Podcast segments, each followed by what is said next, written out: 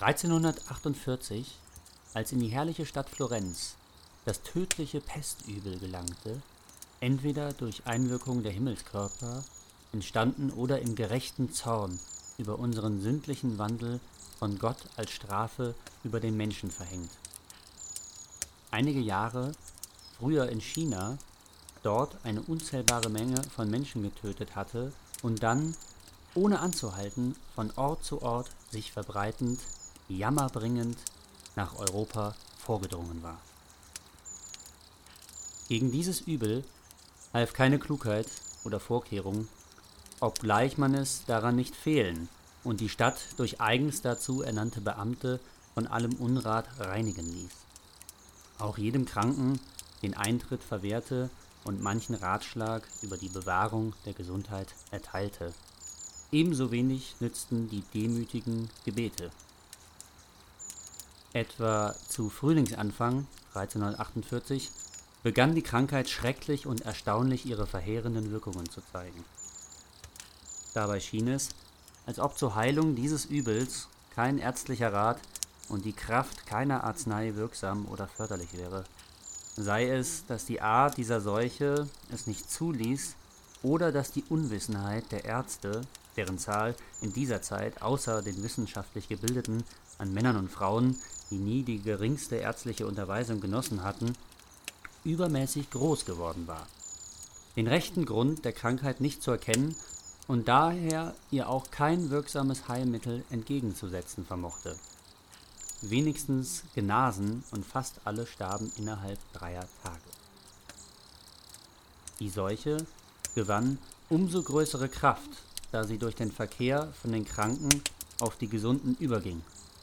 Ja, so weit erstreckte sich dies Übel, dass nicht allein der Umgang die Gesunden ansteckte, schon die Berührung der Kleider oder anderer Dinge, die ein Kranker gebraucht oder angefasst hatte, schien die Krankheit dem Berührenden mitzuteilen.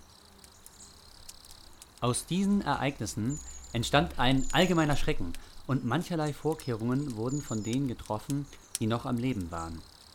Fast alle strebten zu ein und demselben grausamen Ziele hin, die Kranken nämlich und was zu ihnen gehörte, zu vermeiden und zu fliehen, in der Hoffnung, sich auf solche Weise selbst zu retten.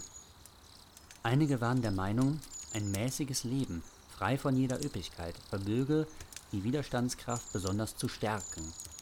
Diese taten sich in kleineren Kreisen zusammen und lebten, getrennt von den übrigen, abgesondert in ihren Häusern, wo sich kein Kranker befand, beieinander. Hier genossen sie die feinsten Speisen und die ausgewähltesten Weine mit großer Mäßigkeit und ergötzten sich, jede Ausschweifung vermeidend, mit Musik und anderen Vergnügungen, die ihnen zu Gebote standen, ohne sich um etwas, das außerhalb ihrer Wohnung vorging, um Krankheit oder Tod zu kümmern.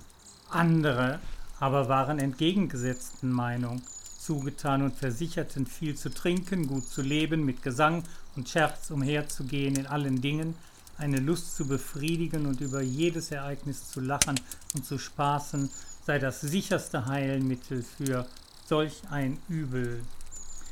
In solchem Jammer und in solcher Betrübnis der Stadt war auch das ehrwürdige Ansehen der göttlichen und menschlichen Gesetze fast ganz gesunken und zerstört, denn ihre Diener und Vollstrecker waren gleich den übrigen Einwohnern alle krank oder tot oder hatten so wenig Gehilfen behalten, dass sie keine Amtshandlungen mehr vornehmen konnten.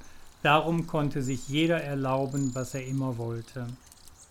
Andere erklärten, kein Mittel gegen die Seuche sei so wirksam und zuverlässig wie die Flucht.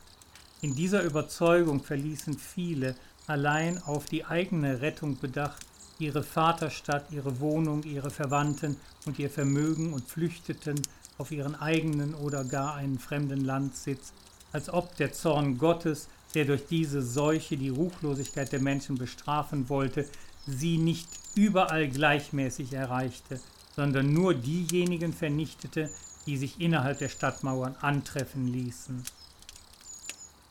Wir wollen davon schweigen, dass ein Mitbürger den anderen mied, dass der Nachbar fast nie den Nachbarn pflegte und die Verwandten einander selten oder nie besuchten.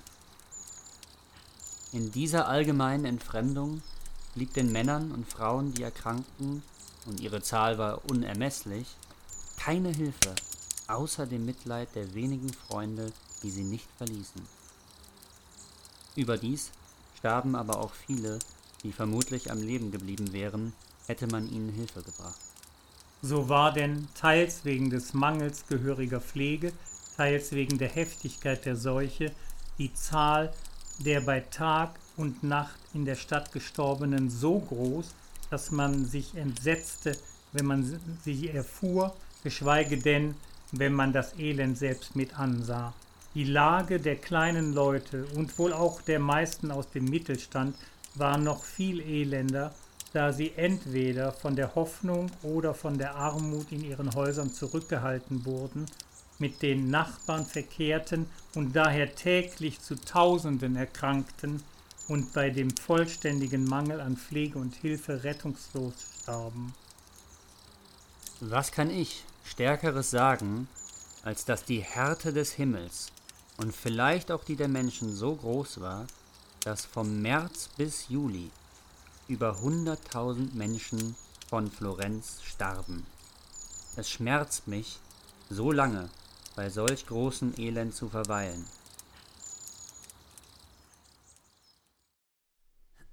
Und aus dem, äh, naja, zumindest quasi aus dem Landhaus melden sich jetzt drei Männer.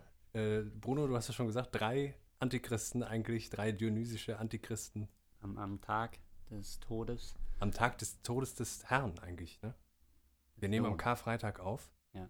Herzlich willkommen zu Lachen und Weinen. Wir äh, nehmen jetzt die, die äh, offizielle vierte Folge auf, wenn wir die Debattenrundschau nicht mitzählen.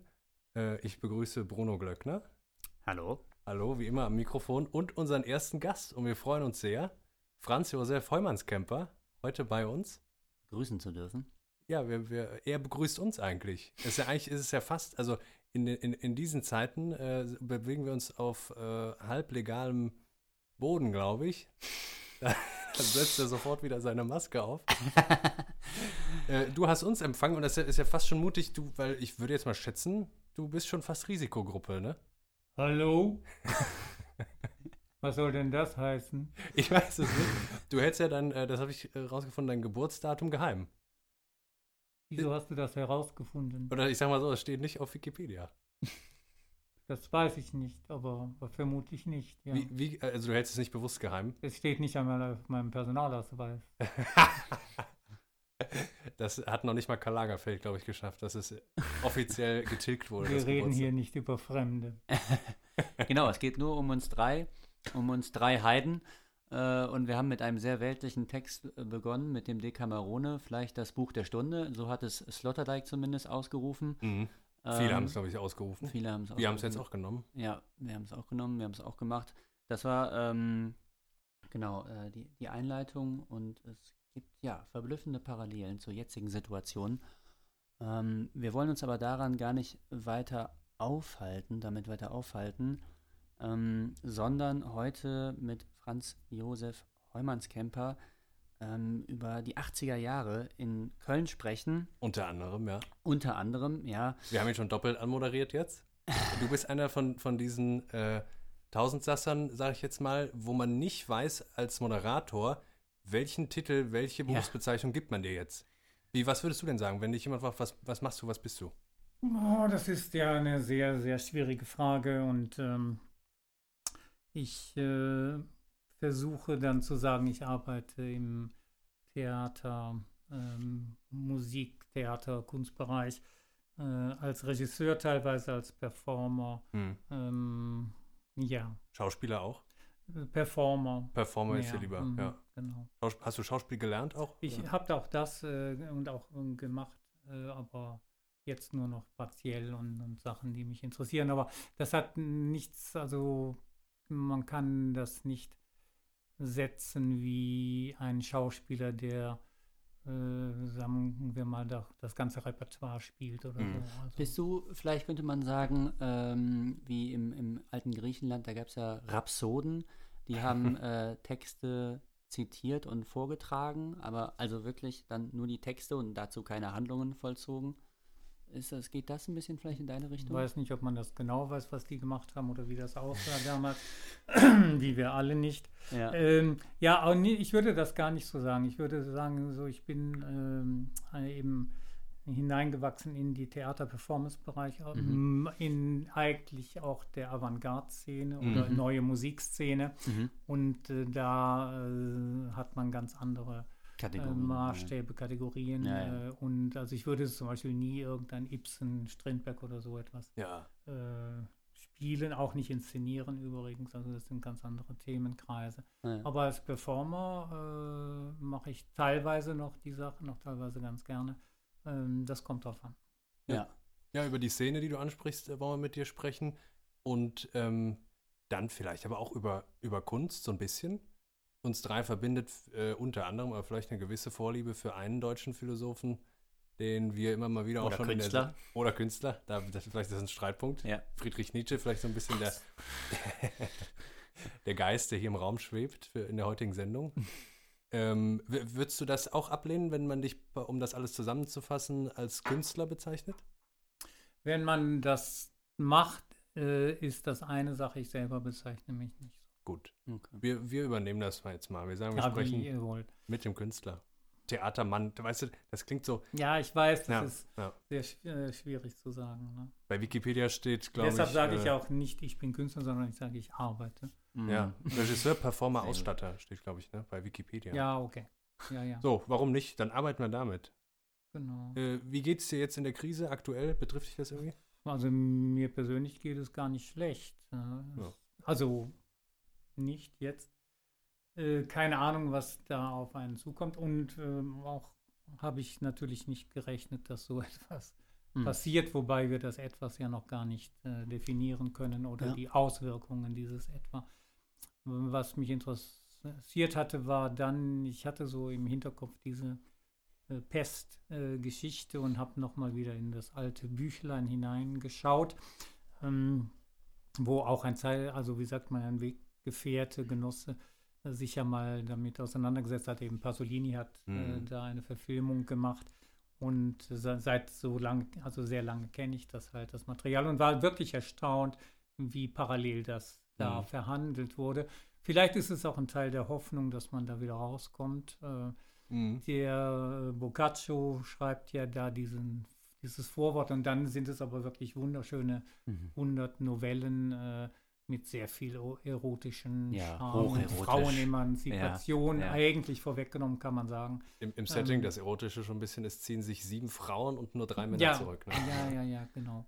Und äh, sie berühren sich aber nicht, auch das ist äh, klar. Das ist ja nur Wie. Erzählung, ist nur Erzählung und so weiter. Aber in den Erzählungen ja, geht's ja, ab. genau. Da Ja. geht's zur Sache. Ja, in den Erzählungen, ja, also Ja. in der Fiktion, aber Ja. nicht äh, real. Das ist So. auch weiß nicht, höherer ein Genuss. Trick, aber es ist natürlich toll. Ja. Aber es Vielleicht sind so natürlich eigentlich. andere spannende Sachen drin, zum Beispiel die Ringparabel, Mhm. äh, die Ja. Nat, in Nathan der Weiße dann drin ist. Die Ja. ist ja hier schon am ersten Tag in Ja. der dritten Novelle drin. Ja. Und äh, wenn man dann zurückfärbt auf die heutige Zeit und dann Mhm. diesen ganzen äh, Humbug mit äh, Islam und Mhm. Judentum und alles.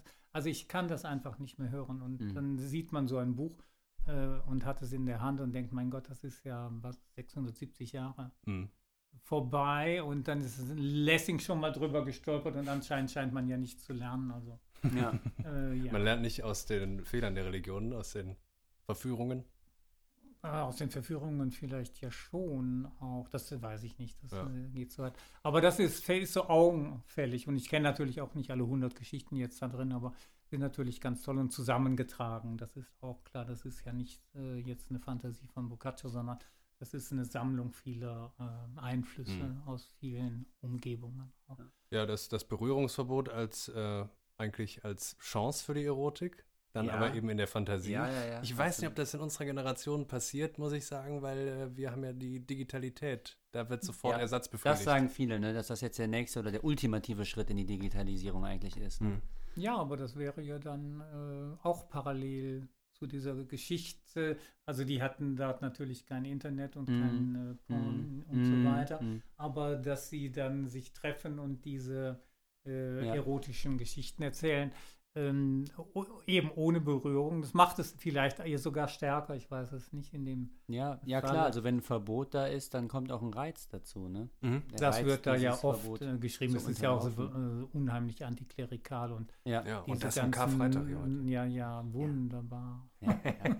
Weltliche Literatur, ein, ein Stück abendländischer Kultur. Also schön, dass wir zusammengefunden haben und ähm,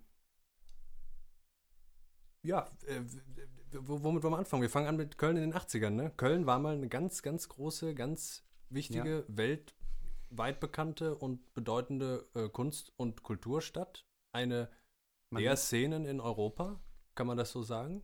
Es hieß, Ja, glaube ich, Klein. Klein New York, hat man auch gesagt. Ja, ne? also die Wege waren sehr kurz von Ja. New York und Köln. Und man konnte teilweise hier Sachen äh, sehen. Gab sogar Ausstellungen, Keith Haring zum Beispiel. Ja. Ich weiß gar nicht, ob der da in New York schon so Mhm. famos war. Und das war ja tatsächlich alles live hier. Ausstellungen heißt äh, in Galerien hier. Ja. War der dann schon, ja. Auf der also als Bismarckstraße, äh, Hm. hier zum beim Paul Menz damals. Ah, Er war hier, hat auch selber gemalt. Es sind noch Relikte äh, an den Steckdosen, wo die Männchen, seine Männchen dann da den Strom rausholen und so weiter. Sie sind immer noch in diesen Räumen, die jetzt anders betrieben werden, aber als Galerie. Und der hat auch in, damals in dem Stollwerk, das äh, Mhm. also besetzte Stollwerk in der Südstadt, da Mhm. ist er auch nachts hingefahren und hat. Mhm. ah ja. Und ich konnte ihn auch kennenlernen. Leider habe ich kein Werk ähm, bekommen. Klauen können. nee, nicht geklaut, äh, zusammen prostituiert nenne ich das. äh, jedenfalls war er nicht dabei, aber es gab ein wunderbares Fest äh, nach dieser Ausstellung. Nein, es war eine andere Ausstellung von Jule Kevenich. Mhm.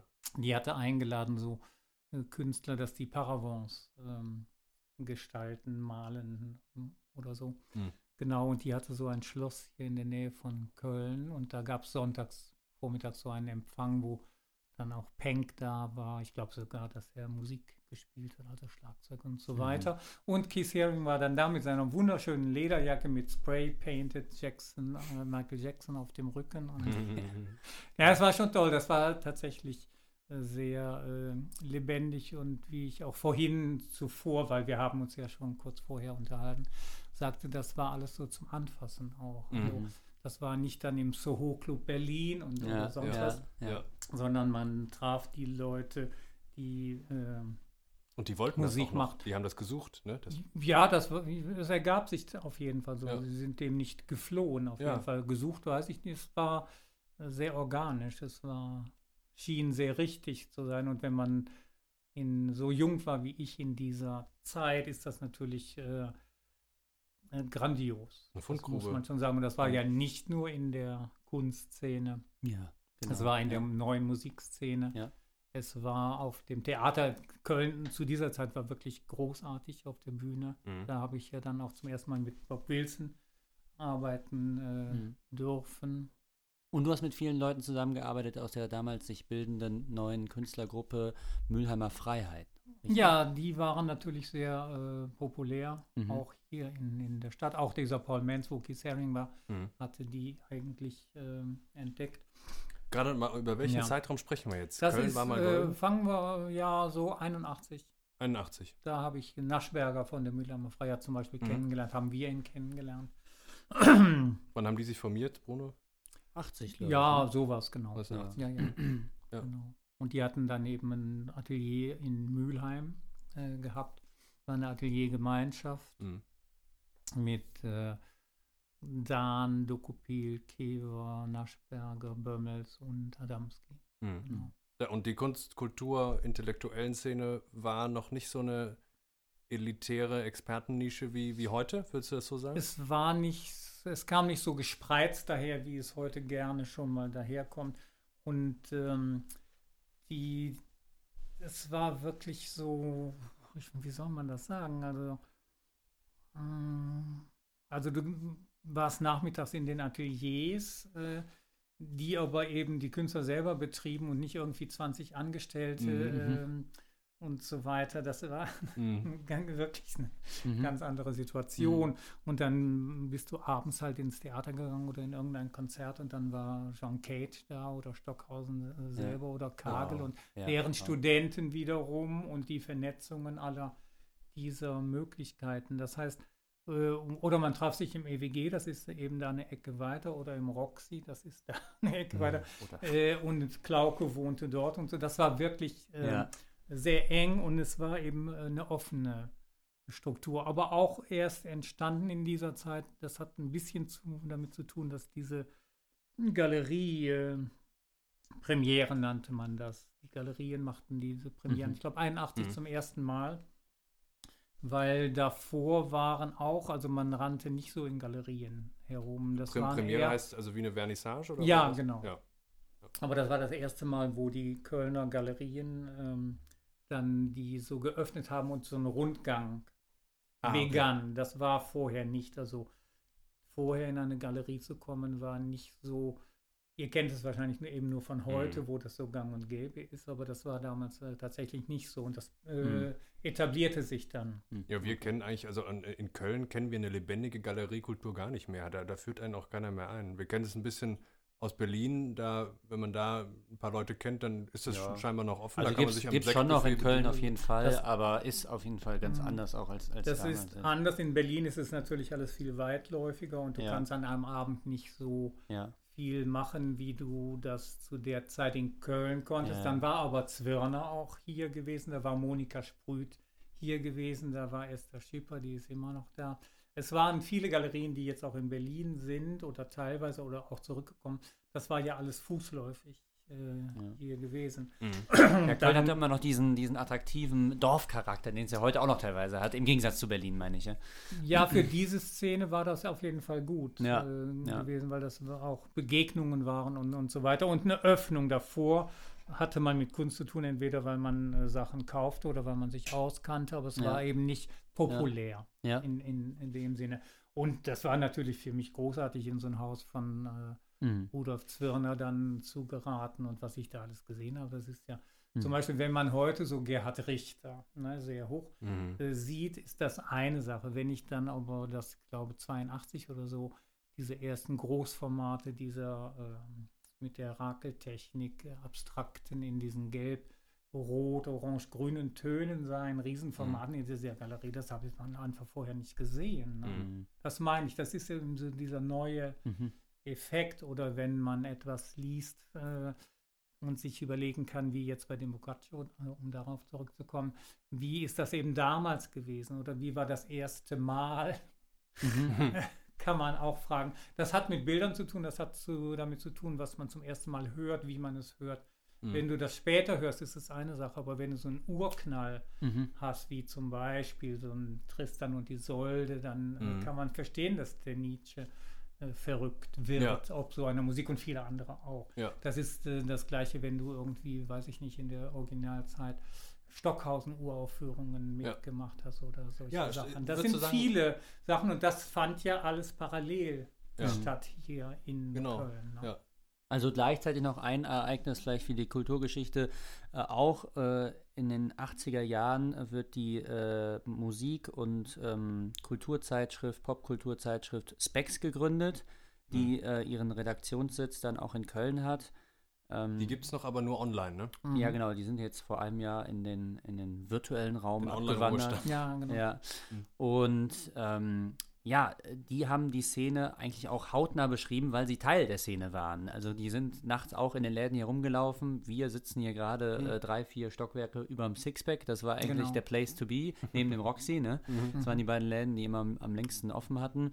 Und da trafen sich dann die, äh, ja, traf sich die Szene, äh, Genau, trafen und- und das die dachte ich auch grad. DJs. Die, die Szene, also viel verflochtener, ne? Du, hast, ja, weil, War das auch. Ja. du hast jetzt Ja. auch gerade dich erstmal so beschrieben Ja. als Beobachter, wie du da reinkamst. Mhm. Und, du- da- und viel Angebot, viel Erlebnisse, viel Zugang, ähm, aber eben äh, als Beobachter selber viel stärker Teil des Ganzen und am Ende dann ja auch, auch schöpferisch Teil des Ganzen. Ne? Also Ja, auf jeden Fall. Ich war ja kein Beobachter. Ja, ja genau. Da rein. Deine große Schaffensperiode fällt eigentlich zusammen mit dieser Blütezeit der Kölner Es gibt Kultur, verschiedene. also 80er man muss Jahre. sagen, dass die äh, Anfänge halt äh, diffus waren und Ja, sehr merkwürdig, auf wie ich da rein äh, geraten bin. Wie, wie ging es denn los? Fangen wir mal an ein bisschen bei dir. Bist du eigentlich Kölner? Nein, ich bin kein Kölner. Sondern? Ich bin vom linken Niederrhein. Ah ja. Und äh, meine Eltern sind aber äh, Münsterländer, Ja. also äh, Münsteraner. Und insofern bin ich nichts Richtiges, muss man sagen. Ich finde es ganz gut, weil ich dadurch diesen äh, Münsterländer äh, Quadratschädel habe. äh, das bisschen flippige Rheinland wäre mir zu wenig, muss ich ganz ehrlich sagen. Da bin ich ganz froh. Aber eben als ich groß wurde, war das noch, meine Eltern kamen halt an den Niederrhein und dann war man noch Fremde nach dieser Kriegszeit. Ja. Äh, das hat man selber noch erfahren. Das war eine ganz merkwürdige Zeit. Und wenn man sich vorstellt, dass dann in den 60ern, glaube ich, irgendwann noch diskutiert wurde, ob eine Mauer gebaut werden sollte auf dem Schulhof, um die Katholiken von den protestantischen Kindern zu trennen, das kann man sich ja gar nicht mehr vorstellen. Nee. Doch, eigentlich schon. Heute macht man es halt mit Mexiko. Ja, man macht es in größerem Maßstab, nicht nur am linken Naja, Niederrhein. ne? aber so äh, äh, war das tatsächlich halt noch. Ne? Und natürlich wollte ich da dann weg. Mhm. Also nicht nur ein religiöses, insgesamt ein enges Klima. Ja, natürlich. Es war ja, Ja. kein, es war ja kein kulturelles Umfeld. Allerdings hätte ich auch nicht sagen können, was das ist, weil ich es ja gar nicht äh, kannte. Mhm. Also das habe ich mir, ich, mir war äh, relativ früh klar, irgendwas fehlt mir, irgendwas brauche ich, irgendwas möchte ich. Mhm. Und hier kriege ich das halt nicht, also musste ich äh, woanders Hm. suchen gehen. Waren deine Eltern religiös? Musstest du dich da irgendwie loskämpfen? Nein, äh, nicht so sehr, ehrlich gesagt. Hm. Aber ich finde das auch, fand das nicht schlimm. Also die Geschichten äh, der Kirche so, das fand ich ganz spannend. Also jetzt finde ich es manchmal spannender, jedenfalls die historischen äh, Ja. Geschichten äh, da drumherum, also dieses Glaubenszeug weniger. Ja. Aber ja, die, ästhetisch die katholische die Kirche. Bildgewalt, auf der die, der ein Ritus, die Inszenierung, das Latein, wunderbar. Wie soll man sonst Theater machen, wenn man das nicht äh, Ja. erfahren hat? Ja. Äh, jetzt gerade läuft eine super Show, die ist ja so famos, dass ich sie gerne hätte inszeniert. Der Papst allein auf dem Petersplatz. Ja. Das ist ja, Ja, das ja, ja, das ich großes. Theater. Ich hätte gedacht, Tolle Bilder. die ja, haben ja, ja. alles gemacht, aber Ja. dass man das noch toppen kann, Ja, ja, ja. das ist unglaublich. Ne? Ja, Und das, das gesehen, um diese ja. Seuche herum, Ja. das ist ja Himmel. Ja. Äh, da, da wo ich herkomme, eben Strahlen am Niederrhein, das ist, hat eine sehr, sehr schöne gotische Kirche mit famosen Altären, die ja damals dann von den Bürgern äh, zusammengespart wurde, vom Munde ab wahrscheinlich. Äh, tolle zwei außergewöhnliche Arbeiten in Gold von den Antwerpener Werkstätten. Mhm. Heute nennt man ja Antwerpen nur noch so Sin City. Ja. Aber äh, damals war es also große Kunst äh, und diese Einflüsse, die habe ich schon als Mit Kind mittelalterliche Kunst meinst du jetzt? Ja, ja. Ja. Und diese die, die wunderbaren, ich sage immer, das war so, dass deren Video, äh, diese Kirchenfenster, Mhm. Mhm. so gelegen, dass der Sonnenstrahl morgens da durchfällt. Äh, und an was sollte man glauben? Jetzt sagen wir die Leute, die äh, in der Originalzeit dort gelebt haben. Mhm. Wenn du in Ja. solche Räume kommst, äh, Nee. Und so eine Überwältigung und dann noch dieser Geruch dazu und so weiter und so fort. Und da war ja keines, war ja alles noch vorlutheranisch. Mhm. Das, das muss so überwältigend gewesen sein äh, Ja. zu dieser Zeit.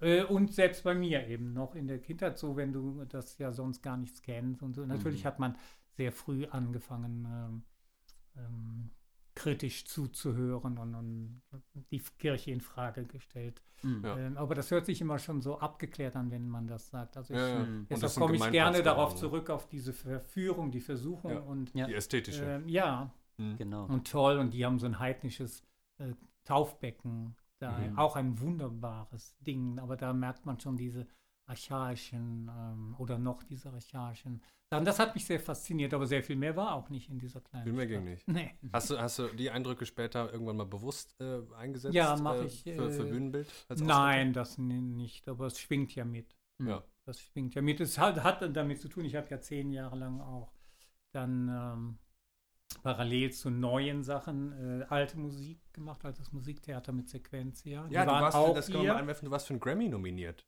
Das war äh, die Arbeit mit Sequenzias Grammy nominiert. Ja, Also bin 1997, Teil glaube ich. davon. Ja, genau in dieser Zeit. Ich habe zehn Jahre mit denen gearbeitet. Ja.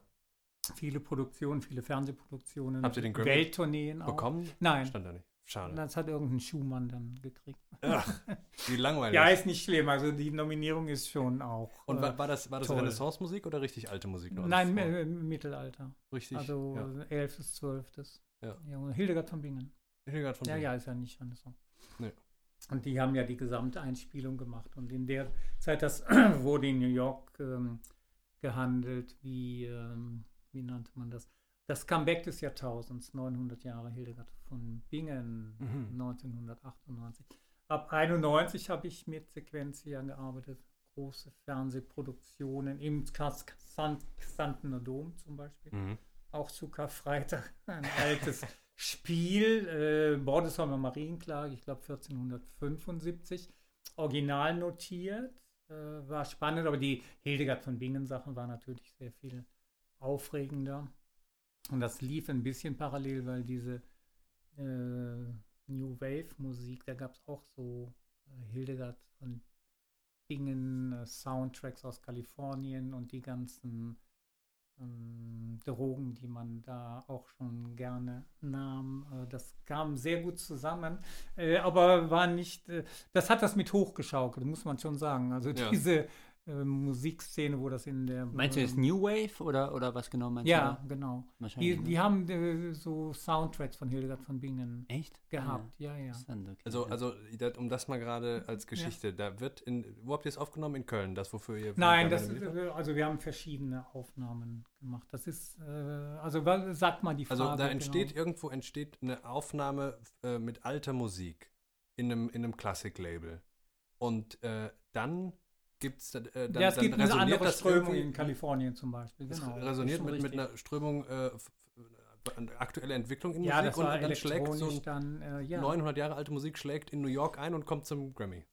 ja. da kommt ein ist das- Synthesizer und der macht nochmal was ganz anderes. Nein, daraus. da, also das, äh, ich weiß jetzt nicht äh, den Namen dieser, aber das war so in diesen Zeitgeist-Zeitschriften wie Tempo und so weiter. Ja. Ganze Musik. Tempo, Sounds. Abläufe, wo was herkommt, wo Einflüsse sind, da taucht ja die von Bingen ganz fett auf. Ne? Mhm. Und das passte sehr gut zu den äh, äh, Ecstasy-Geschichten und so weiter. Und so. Ja, LSD vielleicht weniger, ich weiß Ja, es nicht genau. mhm. Auf jeden Fall, äh, das hat äh, das sehr populär gemacht und irgendwie sind die Sequenzier, die sehr viel länger an diesen alten äh, Sachen sich damit befasst haben und Das so ist das weiter. Ensemble, was ist das das gespielt Ja, ja, das war dann ein amerikanisch-europäisches äh, Ensemble für Mhm. hochspezialisiert äh, für diese Art Musik. Und das ist eben da zusammengekommen. Sowas passiert manchmal. Ja, halt, ne? Das Glück, kann man- aber, aber ja, trotzdem muss dafür das ist aber unabhängig dann letztendlich davon gelaufen. Aber das sind, macht die Aufmerksamkeit sehr hoch. Oder damals, heute läuft das wieder ganz anders natürlich. Aber 98 war man noch angewiesen auf CD-Verkauf und diese Genau. äh, Geschichten und live natürlich. Wir sind ja äh, um die ganze Welt gereist. Können wir auch gespannt, wenn wir da am Ende vielleicht noch ein Da habe ich den Zeit für Teufel finden. übrigens gemacht, den Diabolus. In mittelalterlichem Kirchenlatein. Eingesprochen. Ja, ja, ja, ja, ja. Also auch äh, live, die Inszenierung und Ja. äh, diese Rolle. Auch für auf CD, ja. Ja. Okay. Ähm, ähm, exzellente Kritiken in der New York Times Oh, ja. das lässt sich sehen. und in der London Times. Ei, und ei, im ähm, In der Specs? äh, Nee, Spex hat ja darüber, über nicht, Musik geschrieben, ne? darüber nicht berichtet. Vielleicht, aber dann weiß ich es gar nicht. Ja. Hätte aber auch sein können. Ja. Das war ja wirklich so. Hast du, ein- hast du ein Archiv irgendwo hier mit, also du hast viele, viele Bücher in der Ja, lange Regalwand, aber so, Ja. so Sachen, äh, ja. nebenan im Nietzsche-Zimmer. Ja, so, da kommen wir doch eigentlich mal zum Punkt, ne? Weil, Ich wollte gerade noch sagen, wenn wir Ja. da hinterher oder, oder am Ja. Ende noch ein bisschen Zeit finden, es war natürlich, wenn wir über Kunst, äh, Kultur, über, über Film, Musik, ähm, Performance, Theater sprechen, ähm, damals medial eine ganz andere Zeit als heute. Ne? Definitiv. Also Bildkultur, das hat sich alles ja äh, stärker, hätte sich das nicht verlagern können, audiovisuelles und so weiter. Ähm, hängt, hängt das damit zusammen? Also wäre wär Köln damals mit diesen medialen Bedingungen jetzt auch noch so ein Hotspot geworden? Ähm, das, Ist äh, das einfach eine riesen zufällige Verkettung? sagen. Was musste alles zusammenkommen? Also ich äh, das waren sehr glückliche Umstände damals in Köln und sehr gute ähm, äh, Kulturpolitik. Kulturpolitik, ja, muss Die ja. war hervorragend und es waren an richtigen Stellen einfach sehr gute Leute. Das muss man schon sagen. Das hat auch damit zu tun, also wenn so ein Rudolf Zwirner halt hier mit seiner Galerie gewesen ist, der den Kunstmarkt auch äh, mitgegründet hat, ähm, oder so ein Jürgen Flimm am Schauspielhaus Intendant und, und Hackenberg als Kulturdezernat, das hat ja sehr viel zu sagen gehabt. Ne? Was sitzen heute für Leute? Ein Wort dazu? Oh, äh, anderes Thema, Reißleine. Reißleine ist gezogen. Okay, dann stelle ich meine Nachfrage nicht. Ja, Die- diese Doppelnamen, verstehst du, das ist immer so schwierig. Aber das ist wirklich schwierig in der Stadt hier. Und ähm, ich denke, es hat sich natürlich sehr viel verändert, auch mit dem Sog Berlin äh, Mhm. ab Anfang der 90er Jahre. Das ist so am Zu ehesten, was Recht, wir kennen. Ne? Unrecht ist, äh, Ja, ist aber da bleibt man dahingestellt. Also ich kenne viele Galeristen, die auch zurückgekommen sind Ja. oder die eine Dependance dort gemacht Ja. haben, äh, wie bei Daniel Buchholz zum Beispiel, Mhm. der mir aber gesagt hat, er macht es wegen der Künstler, die wollen halt dort vertreten sein auch. Hm. Er ist ja auch immer noch in Köln und in New York eben. Oder Monika Sprüth ist Genau. in Berlin, aber in Los Angeles, in London. Mhm. So, das ist dann, äh, die machen auch die Geschäfte, so viel ich das höre. Diese, diese nicht großen. wirklich in Berlin. äh, Aber die haben, wenn, wenn die noch, wenn die großen Galerien noch einen Außenposten haben, äh, dann in Berlin, ne? Nicht mehr irgendwie. Nicht hier, nicht in Köln, nicht irgendwie. Nein, es gibt natürlich noch sehr gute Galerien hier in Köln. Aber auch eine neue Generation kommt Mhm. oder entwickelt sich äh, so langsam. Ne? Das, Mhm. ja, ja. Aber dieser Bruch war tatsächlich mit äh, in Berlin, also da veränderte sich etwas. Eben auch durch keine gute äh, Kulturpolitik, äh, muss, kann man sagen. Wobei das für mich selber nicht so relevant war, denn ab 89, ähm, davor hat sehr viel in Köln stattgefunden. Zum Beispiel Und- die Popcom auch, die ist ja dann, ist so ein gutes Beispiel vielleicht, die ist ja, Ja. dann abgewandert nach Berlin, ne? Die ist äh, weg, ne, glaube ich. ja, die ist nach genau. Berlin und dann in Ja. Berlin komplett in, ins Wasser gefallen. Also Mhm. Ja, ja. einmal hat das stattgefunden oder zweimal. In den Also- 90ern dann, oder was? Ja, Mhm. ich glaube Ja, ja, ja. Nullerjahre ist die, ist die rüber, bin ich jetzt auch nicht ganz sicher. Mhm. Und die ist da, ähm, das ist vollkommen nach hinten losgegangen. Die haben die Party dann beendet. Na ja, gut, wie die Love Parade, wenn die in Köln gelandet wäre, wäre es wahrscheinlich okay Ja. gewesen, weil die wissen, wie es geht. Ne? Ja. ja, da könnte man vielleicht noch sagen, ne, also 90er, äh, Anfang der 90er gründet sich das Label Compact und äh, die haben auch Musikgeschichte geschrieben äh, in der Zeit und äh, waren, also sind bis heute repräsentativ mit ihrem Sound. Die und, sind ja auch äh, großartig und ja, ja. Gregor Schwellenbach zum Beispiel. Und wie sie alle heißen. Aber Tobias das Thomas, ist natürlich auch, das ist ja eine große Tradition in Köln, diese Ja, Musik, elektronische Musik, Genau, elektronische ja. Studio für neue Musik, äh, was Stockhausen gegründet und geleitet genau. hat. Ja. Da liegen ja die ganzen Wurzeln. Das meint, das ist ein bisschen der Unterschied zu Berlin. Mhm. weil eben diese ganzen, oder sagen, guck dir diese ganzen großen Namen der ähm, Künstler an ähm, in Deutschland mit internationalem Welt oder Weltrang. Äh, Rang, ja. Rang. Äh, die, die haben ja alle hier herum gelungert. äh, gewohnt. Ja, ja. Damals. Oh, ja, natürlich. ja. Polke, Richter, Richter ist immer noch Richter da. immer noch. Äh, Pank, die ähm, Ja. Naja, aber wir Aber- wollten ja zu sprechen kommen auf Nietzsche. Also in den Ist 80er Jahren kam ja auch philosophisch das meiste wirklich aus Frankreich, ne? Also von Mhm. Foucault und äh, den ganzen Poststrukturalisten. eben. Ja, aber da war ich ja noch, noch, noch lange Ja. nicht Ja, ja, angekommen. ich war ja. ja erstmal hier. Ja. Und In ähm, Deutschland saß Luhmann gleichzeitig. Ein bisschen trockener. Ein bisschen was war in, ja. in Deutschland? In Deutschland hatten wir nur Luhmann zu der so. Zeit eigentlich. Ja, Nietzsche war ja auch noch, das äh, kam, glaube ich, Und- so mit Sloterdijk, dann der Denker auf der Bühne oder solche Ja. Irgendwann kommt es zurück, ja. Geschichten, ja, genau. Aber das hat alles gar nichts damit zu tun. Mich hat viel mehr so interessiert, ähm, dieses Leben und ich konnte mir das so gut vorstellen. ja. So ein, Das Leben als Künstler. das, nee, so ein Leben vom Nietzsche. Oh, ja.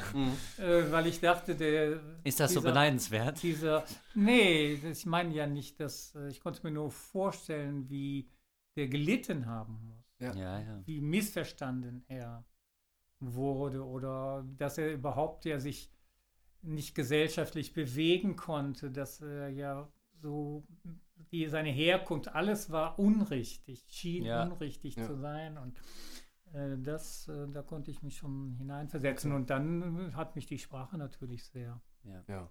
Also das, genau, das kann man vielleicht gerade sagen bei Nietzsche. Ne? Ich glaube, das passiert fast auch jedem Philosophie-Studenten. Wenn er denn überhaupt das Glück hat, noch irgendwie äh, auf Nietzsche zu stoßen. wenn er, in dem Uni- genau, wenn ihm das passiert, dann äh, passiert es vielleicht oft auch mit dem, mit, äh, mit dem, dem ersten ähm, berühmten Buch von Nietzsche, Die Geburt der Tragödie aus dem Geiste der Musik. Und wenn man das gelesen hat, dann ist einem ganz schön der Kopf verdreht. Also Mhm. ähm, da macht er einem auf jeden Fall ähm, schöne Augen. Wenn man künstlerische Sehnsüchte hat. Wenn man künstlerische Sehnsüchte hat, dann Ja. springt man darauf sofort an und man läuft, aber also man fliegt auch ein bisschen wie der Falter in die Lampe, Mhm. wenn man Nietzsche liest. Ähm, Ja, ja, genau. Die, das, das tragische Schicksal bei Nietzsche löst eine große Faszination aus. Vielleicht müssen wir gleich ein bisschen nacherzählen, wie das aussah ja. für die Zuhörer. Aber ähm, äh, war, war das erstmal, war das für dich ein, erstmal ein Leitstern insofern, identifikatorisch? Oder zuerst, weil du irgendwie gesagt hast, ich finde seine Gedanken über Kunst zum Beispiel toll in der Geburt? Nein, die Gedanken über Kunst nicht. aber ich- Mich haben andere Sachen. Ich habe auch quer gelesen, tue Mhm. das heute auch immer noch. Also das, äh, die Gedanken über Kunst ist schwierig, dieser Streit mit Wagner. Die, ich kann diese Faszination, diesen Sog, diesen Rausch und diese vielen Wahrheiten, die er tatsächlich mühelos zusammenfasst, äh, das ist, und dann in so einer tollen Sprache, das Ja, ist wirklich ja. äh, Das fließt dem einfach aus der Feder heraus, Ja. ne? wo dann irgendwie so Leute wie Kant 100 Seiten drüber schreiben müssen. Ach, du, hast hattest in der letzten Sendung so einen tollen Satz gesagt. Kannst du den nochmal sagen? Von Kant oder Ja. was? Ja, das, also das hat der Bruno, glaube ich, nicht auswendig gelernt. Ne? Was? Von Der Was Kant ist denn das hier für eine Truppe? also wirklich völlig unvorbereitet. Wir können ja, nicht, wir können genau, aus der mehr Kritik mehr, der reinen Vernunft, ein toller Satz. wir ja. können nicht mehr, mehr auswendig unsere letzten Folgen mitsprechen. ja. Nee, Ja, der, der, der Na frustrierendste gut, dann Kantsatz der äh, zitiere ich hier mal was. ja, genau. Von Kant. Nein. Wie viel verdrießliche Schwere, Lahmheit, Feuchtigkeit, Schlafrock, wie viel Bier ist in der deutschen Intelligenz? Wie ist es eigentlich möglich, dass junge Männer, die den geistigen Zielen ihr Dasein weihen, nicht den ersten Instinkt der Geistigkeit, den Selbsterhaltungsinstinkt des Geistes in sich fühlen und Bier trinken? Ja, das Ja. ist Nietzsche äh, at its best, ne? Ähm, äh, andernorts schreibt er von der, von der Alkoholvergiftung Europas, die mit dem Mittelalter Einzug erhält. Ja, und wir trinken, das können wir gerne mal sagen, Prost übrigens. Ja, Prost, ne? das war eigentlich auch ein mit dem ja, Zaunfall. Plädoyer, ja. Wir haben uns das Gewinnerbier schon mal ähm, vor oder während äh, getaner Arbeit gegönnt. Nein, das ist ein, ein, ein äh, schöner Freund, äh, der immer auch noch, das muss ich ganz ehrlich sagen. Also jetzt ja nicht permanent, aber Das ich habe irgendein? Buch liegt immer auch neben meinem Bett und irgendwann äh, greift man so rein und äh, Er hat ja auch, toll. also Nietzsche, das hast du mir mal erzählt, eine kleine Anekdote, ähm, hat ja mal bei einer Vorlesung oder bei Vorlesungen gerne auch, Ja. wo fast nie jemand war, außer vielleicht ein, zwei Studenten, Da jedenfalls, die, ja. da war es zumindest so, die mitgeschrieben haben, äh, immer aus einer Schale Ja. Bier getrunken. Ja, ja, es gibt Anekdoten Ja, von, von seinen nicht. Studenten. Er Ja. als Professor hatte er Also. nie äh, Philosophie unterrichten dürfen, Ja. sondern Mhm. ähm, war Philologe, Berufs äh, von, von, von also Mhm. äh, quasi gelernter Philologe auch. Altphilologe. Ja. Genau. Und ähm, er hat dann Vorlesungen gehalten und äh, öfters kam es vor, dass es nur wenige Leute waren, die da überhaupt kamen. Und einmal äh, gibt es dann einen Bericht von einem von zwei Studenten, die Nietzsches Genau, Vorlesung in. Nietzsches Privatgemächern äh, beiwohnen durften, wo er uns, also er, der Professor Nietzsche, damals 25 oder 26, ja, ja, genau. Bier anbot und Bier selbst aus einer silbernen Schale trank. Aber Sehr dann, elegant. er, er regt sich später auf. Also er ist, glaube ich, Ja, hat dem ja. Alkohol wirklich abgeschworen, ja. Ja, ja, ja. Aber die, natürlich weiß er diese Räusche und er, sch- schreibt ja sehr ähm, eindeutig über das eben auch künstlerische Impulse und das alles äh, verstehen zu können, mehr ist als irgendetwas zu lesen oder irgendwas. Das Mhm. setzt ja ganz andere Sachen voraus, körperlich und geistig in diese Notwendigkeit zu kommen, so etwas sich auszuwählen oder ausgewählt zu sein, äh, sowas machen Mhm. zu müssen, was man sich ja als vernünftiger Mensch ja erstmal gar nicht vornimmt. Das Mhm. meine ich auch, man nimmt sich ja nicht, oder vielleicht heute doch, aber damals nicht. Man hat ja nicht gedacht, ich will jetzt Künstler werden oder Mhm. was. Und die, das, das erinnert mich so auch an so ein Nietzsche-Leben, also vom Gefühl her. Mhm. Ja. Mhm. Diese, Isoliert, ja, Tragisch. und dieses krank. krank, sag ich nicht einmal, dieses, dass man das alles merkt und weiß und spürt, dass das alles Sinnlos ist. nicht sinnlos, eigentlich hässlich und gemein. Ja. Und wie passt man da rein, wenn man wir- wirklich dann etwas sucht, was so sehr, Mhm. äh, was er dann glaubt zu finden mit Lou Andreas Salome oder diese. Nietzsche jetzt, ja. Ja, ja, ja, ja. Diese Gefühlsebenen sind ja total durcheinander. Hätte er vielleicht zu meiner Zeit, als ich jung war, leben können, hätte er vielleicht ein anderes Leben führen können. Mit Sicherheit. Wie, Nur, wie äh, meinst du konkret? Ja, sexuell denke ich auf jeden Fall Ja. auch, da bin ich ziemlich sicher. Also bei dir, der, die, Vermutung, Nietzsche war eher schwul? Ja, also mit Sicherheit war er von Männern fasziniert. Also Mhm. keine, äh, Keine warst du Frage. fest jetzt an der Freundschaft zu Wagner? der ja, nicht nur, er hatte ja auch andere äh, Freunde. Ja. Ähm, ähm, Männer, Paul, Paul Freunde, hauptsächlich. Ja, Ja. Frauen war ja okay, er war fasziniert von, von der Schlange im, äh, in Bayreuth, Cosima Wagner. ja, genau. Ähm, natürlich, äh, sowas fasziniert einen ja dann auch, wenn man das nicht kennt, so eine Frau mit, mit äh, weiß ich nicht, Mhm. unglaublichen. Äh, Ja, aber weil er in ihr Wagner Gehabe. gesehen hat noch, oder wahrscheinlich auch das, Ach, ne? das ist einfach, sie hat den Laden geschmissen, sie Mhm. war einfach brillant. Ja. Sie war eine brillante Entscheidung, das ist so, Mhm. hat man heute sowas? Mhm. Nee. Schwierig. Heidi Also ich- Klum. Melania, Melania Trump, nee, Ja, genau. das geht ja gar nicht. Nein. Haben wir jetzt drüber geredet, Bruno, äh, weibliche Mentorinnen, ältere, reife Frauen, die, Ja. äh, die, die, die, die dann uns als, als junge äh, Männer oder als Jungs Mhm. heranführen, das hatten wir nicht so, ne? Ja, relativ unvorstellbar, ne? Ja, ich habe dann in, mein, in meiner Laufbahn ja auch wirklich eher von der, von der, von der Aufmerksamkeit, äh, von der, ja, von der Förderung, kann man vielleicht sagen, von schwulen Männern profitiert, ne? Mhm. Muss man schon sagen. Also der, der Kulturbereich, ähm, Mhm. Habe ich Insofern. auch, natürlich. Mhm. ja. Auch hier, als ich nach Köln kam. Ich habe ja dann lange mit diesem Ausnahmesänger William Pearson. Ja, genau, gelebt. das ist ein großer. Auch auf War das dein, dein Mentor oder? Das man war das so sagen? mein Freund, wir, wir lebten zusammen und Mentor auf jeden Fall auch natürlich. Oh, ja. Ja, ja. In welcher Reihenfolge? Weil kam erst das Romantische und äh, Nenn, nenn es so, wenn du dann habt ihr magst. zusammengearbeitet. Ja, ja, ja, genau. ja. Okay. Auf jeden Fall, also ganz klar. Mhm. Und äh, Er war, er das war hat sich klassischer. Sänger, ne? In, in Köln. Ja, aber mit Amerikaner kam aus Genau. Amerika nach Köln. Ja. Und ja, wo habt ihr euch kennengelernt? Äh, Sixpack. nee, In nee, nein, Six- das gab's doch nicht. Nee, nee, nee, nee. Ah ja. Nein, das kann, also das meine ich ja, das ist so komisch, dass, ähm, also ich wurde eingeladen nach Köln zu kommen durch Leute, die in, früher in Düsseldorf gelebt haben, in der Kunstszene dort und durch diese schwulen Bars und so weiter getingelt und dann haben die gesagt, wir ziehen hier in den Volksgarten. Da war dann noch, ähm, waren noch zwei Zimmer frei und dann irgendwie habe ich so einfach gesagt, okay, ich mache das. Mhm. Also nicht überlegt oder Mhm, mhm. einfach entschieden. Und dann wollte ich so die Stadt ein bisschen kennenlernen und lief so rum, wie man so rumläuft. Und nein, stimmt nicht. Ich wollte in Rossini, Barbier von Sevilla, in die Oper. Und da ich das Haus nicht kannte, landete ich im Nachtasyl. Keine Ahnung, was für eine Inszenierung. Ich glaube sogar Gosch. Ähm, ist aber auf den Tag verbürgt, also ich, man ist ausfindig zu machen in den Programmen. Und dann wollte ich dann nicht bleiben, weil das. Also Moment, du bist in die Oper gelaufen, in die Kölner Oper, die kann man ja jetzt nicht übersehen. Ja, Äh, genau. Und, und, und du bist in den falschen Saal, in, die ja, falsche genau. Das Vorführung Schauspielhaus gelaufen. ist ja daneben. Ja, ja, ja genau. Oder war daneben. Ja, genau. Ja. Ist noch daneben, aber genau. eben nicht Im Moment Betrieb. noch so ein Katastrophenprojekt. Genau. Ja, kann man noch mal- Jedenfalls war ich im Nachtasyl und da wollte ich nicht sein, da bin ich dann da raus tatsächlich und ähm, bin rumgelaufen und auf der Friesenstraße sind wir uns begegnet. ah, auf offener Straße. Damals war, ja, ja, ja, Ja. Damals war das ja noch wirklich so eine äh, bordellige Gegend, die ist ja auch so Mhm. nachbereinigt. Mhm. Äh, auf der Straße, das muss ich ehrlich sagen. Ja. Und wer, wer hat wen angesprochen? Äh, das weiß ich nicht. Wahrscheinlich hat er mich angesprochen. Weil er älter Aber war. wir haben oder? uns ja gesehen. Ja. Ja. Ja, ja. ja, und dann haben wir uns nicht mehr gesehen. Ich musste irgendwie morgens raus. Und äh, nach vier Wochen oder so kam ein Anruf dann eben in diese Wohnung. Und äh, seitdem waren wir dann zusammen bis zu seinem Tod im, äh, 1995. 95 ist er gestorben, ja. Mhm.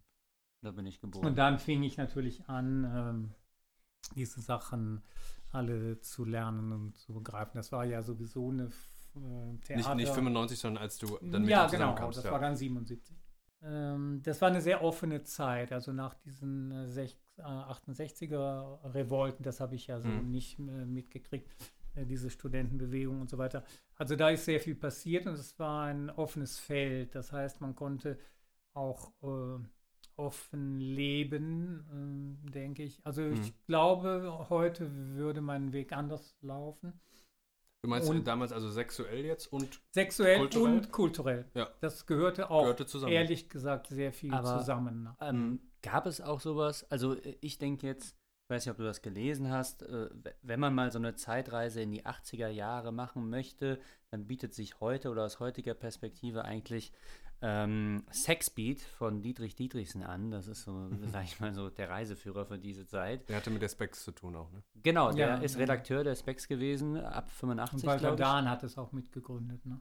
Äh, Ja, das kann auch sein, Mhm. weiß ich gar nicht. Ähm, und da ist eigentlich äh, schon immer so die Suggestion, ja, es gibt da eine kulturelle Einheit und die Subkultur, die zieht da eigentlich an einem Strang. So, ne? Äh, und die, die wissen um ihre gemeinsame Identität und die bekennen sich zueinander. Da gibt es eine Allianz, da gibt es einen Zusammenschluss, was man heute nicht mehr unbedingt sagen kann, glaube ich. Ne? Ist also das, Jakob was Bier, du jetzt äh, beschreibst, äh, Ja. im Nachhinein Genau, geschrieben? Ja, genau, das, wäre die Frage. Nee, nee, er, ja. hat das äh, 85, hat er das so, okay. geschrieben, als Ja, er ganz jung war, selber noch 25 Jahre oder Mhm. sowas, glaube ich. Ähm, also das ist zeitgleich geschrieben, es ist ein Zeitzeuge gewesen. Äh, nur trotzdem kann man natürlich dann denken, es ist zumindest die Perspektive der Theorie, die dann daraus sowas macht wie eine einheitliche Bewegung. Ne? Ob, ob die wirklich so da ist, das würde mich jetzt Eine interessieren. einheitliche Bewegung, weiß Ja. ich auch nicht genau, was das heißen soll. Es klingt, Hm. es klingt eher, es klingt so interdisziplinär und das muss ja, Ja. dann auch so in, in, der Kult, in der Kultur und im Lifestyle so gewesen sein. Ne? Das, also, das, äh, da liegst das, du was- näher. was heute Ja. vielleicht alles äh, fragmentiert ist, das ist ja Mhm. auch unser Eindruck. Es gibt so Mhm. für jede Richtung gibt es irgendeine Expertennische, in die man Mhm. erstmal sich reinklüngeln muss. Ähm, dass das damals vielleicht äh, ein großes Zusammenspiel war, ne? Und der Austausch viel stärker da war. Das war eben permanent. Also jedenfalls so habe ich hier gelebt und so habe ich das hier mitbekommen, auf jeden Fall. Also Und deine Tätigkeit, dein Schaffen zeigt das, ne? Ja, und auch meine Interessenslagen, also das äh, kam ja alles sehr, sehr gut äh, zu Pass. Und da bin ich, muss ich ganz ehrlich sagen, sehr froh, dass mir das passiert ist und dass ich in der Zeit hier war. Wenn ich dann mit Pearson äh, nach Paris fuhr und die hatten Konzerte von Ligeti, Aventure, Nouvelle Aventure, was für ihn Ja, geschrieben Ligeti, ja. wurde. Äh, Boulez dirigierte und ich komme hinter äh, Künstlereingang äh, über die Bretter der Bühne in äh, Paris und dann sitze ich im Publikum bei den Proben und ich meine, äh, Moment, du hast da- also, was- es gab eine Probe, Pierre Boulez dirigiert und, Ja. äh, du schleißt dich über die über ich schleiche nicht, äh, man hat mich mit da reingenommen. Okay. Ich habe mich nicht geschlichen. weil- weil aber du Freund gehst dann so, du gehst dann so in so einem, so einem Riesenhaus und denkst, um Gott, äh, äh, und hast hier an der Studiobühne mal ein paar Sachen äh, ausprobiert und so weiter. Und dann, dann denkst du, wow, was ist denn jetzt mit dir los? ne? Ja. Und dann nachts haben wir die äh, großen Vorhänge aus den, äh, wie sagt man, Containern mitgehen lassen Ja. von der Oper. Äh, alles das war möglich.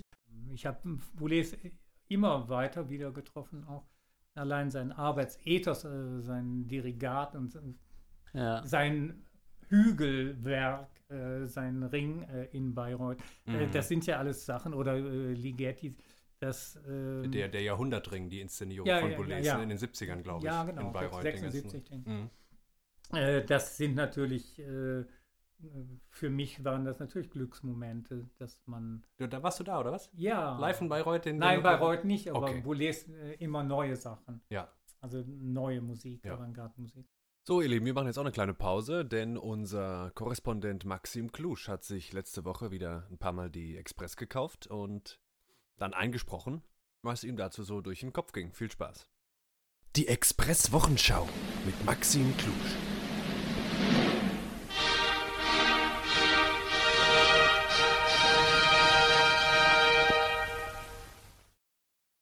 Was sind eigentlich Stars? Die Express profitiert ja besonders von der Darstellung prominenter Menschen. Erst durch die Boulevardpresse wird man zum Star in vollem Sinne. Dabei hat in der Vergangenheit eine Verschiebung stattgefunden. Denn früher war es die Boulevardpresse, die mit Hilfe von Paparazzi-Fotografen in das Privatleben der Stars eindrang, um die Zeitungen und Hefte mit Material zu füllen, um es uns Gaffern zur Verfügung zu stellen. Heute ist es so, dass die Stars via Social Media selber ihr Privatleben in den verschiedenen Kanälen reproduzieren. In der Corona-Krise wird dieses Phänomen noch offensichtlicher, da es beispielsweise Konzerte aus dem Wohnzimmer der Stars als Livestream zu sehen gibt. Was hat die Boulevardpresse diesbezüglich also noch zu tun? Wird sie nicht von digitalen Massenmedien überholt? Einerseits liegt ihre Tätigkeit im Spekulieren. Man denke an die wöchentlich erscheinenden Freizeithefte, die meistens im Supermarkt neben dem Kassenbereich ausliegen und wilde Schlagzeilen wie Beziehungsdrama oder ihr dunkelstes Geheimnis hervorbringen. Die vermeintlichen Abgründe und Schicksalsschläge können sich innerhalb von einer Woche in ihr Gegenteil wie ihr neues Liebesglück oder warum er wieder neuen Mut gefasst hat drehen. Vermeintliche Lebensintensität ist hier Kalkül des Geschäfts. Andererseits reproduzieren die Boulevardzeitungen heute auf Social Media bereits erschienene Inhalte. Die Express zeigt oft Inhalte von Instagram. Sie ist notwendig darauf angewiesen. Eine regelmäßig erscheinende Spalte mit dem Titel Insta-Post des Tages in der Rubrik Express People, in der wir am Montag das Dekolleté des Models Lena Gerke in ihrem Bett bewundern durften, verwundert hier dementsprechend nicht. Aber von was sind wir hier eigentlich Fan? Referiert ein Bild eines Stars überhaupt noch auf ein Werk, aus dem dieser Star-Status aufstieg? Oder lieben wir unsere Imagination des Stars als Selbstzweck? Das heißt als imaginierte Privatperson. Stars auf Social Media sind nicht mehr Stars durch eine Leistung, durch ein vorangegangenes Werk. Sie sind einfach nur noch Stars. Das Werk tritt beiseite. Diese Beschreibung kommt vielleicht dem gleich, was heute mit dem schwammigen Begriff Influencer versucht wird auszudrücken. Der Influencer sollte immer unter dem Verdacht stehen, ein Privatleben für einen kommerziellen Zweck virtuell zu erfinden und damit den naiven Zuschauer zu täuschen. In der Rubrik Express People wurde am Dienstag von einer absoluten Premiere auf Instagram gesprochen. Heidi Klum hat nämlich erstmals ein Bild ihrer Kinder, samt sich und Ehemann Tom Kaulitz auf der Bilderplattform gepostet. Eigentlich tue sie so etwas nicht. Ihre Kinder ins Licht der Öffentlichkeit rücken. Aber in Zeiten von Corona, so die Express, scheint sie eine kleine Ausnahme zu machen. Was wir hier erleben, ist ein Kreislauf von Darstellungsweisen. Ein Promi postet ein Bild oder einen Kommentar. Die Express berichtet und spekuliert. Im besten Falle streitet sich ein idiotischer Schlagerstar virtuell mit einem noch idiotischeren Comedian.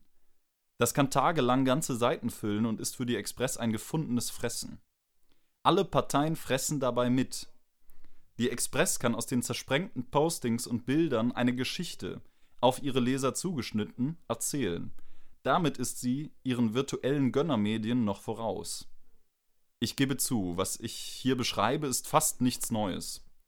Bereits 1936 schrieb Walter Benjamin, damals über den Film, das Leitmedium seiner Zeit. Der Film antwortet auf das Einschrumpfen der Aura mit einem künstlichen Aufbau der Personality außerhalb des Ateliers.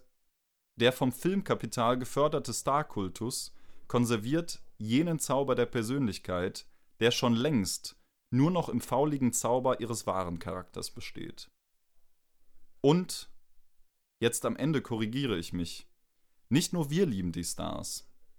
Lady Gaga, Mitorganisatorin von Wohnzimmerkonzerten berühmter Musiker, zeigt sich während der Show weinend auf Instagram und sagt schniefend: I love you all so much. You're all so special. The world is a special place. In diesem Sinne, macht Idiot. Bis bald.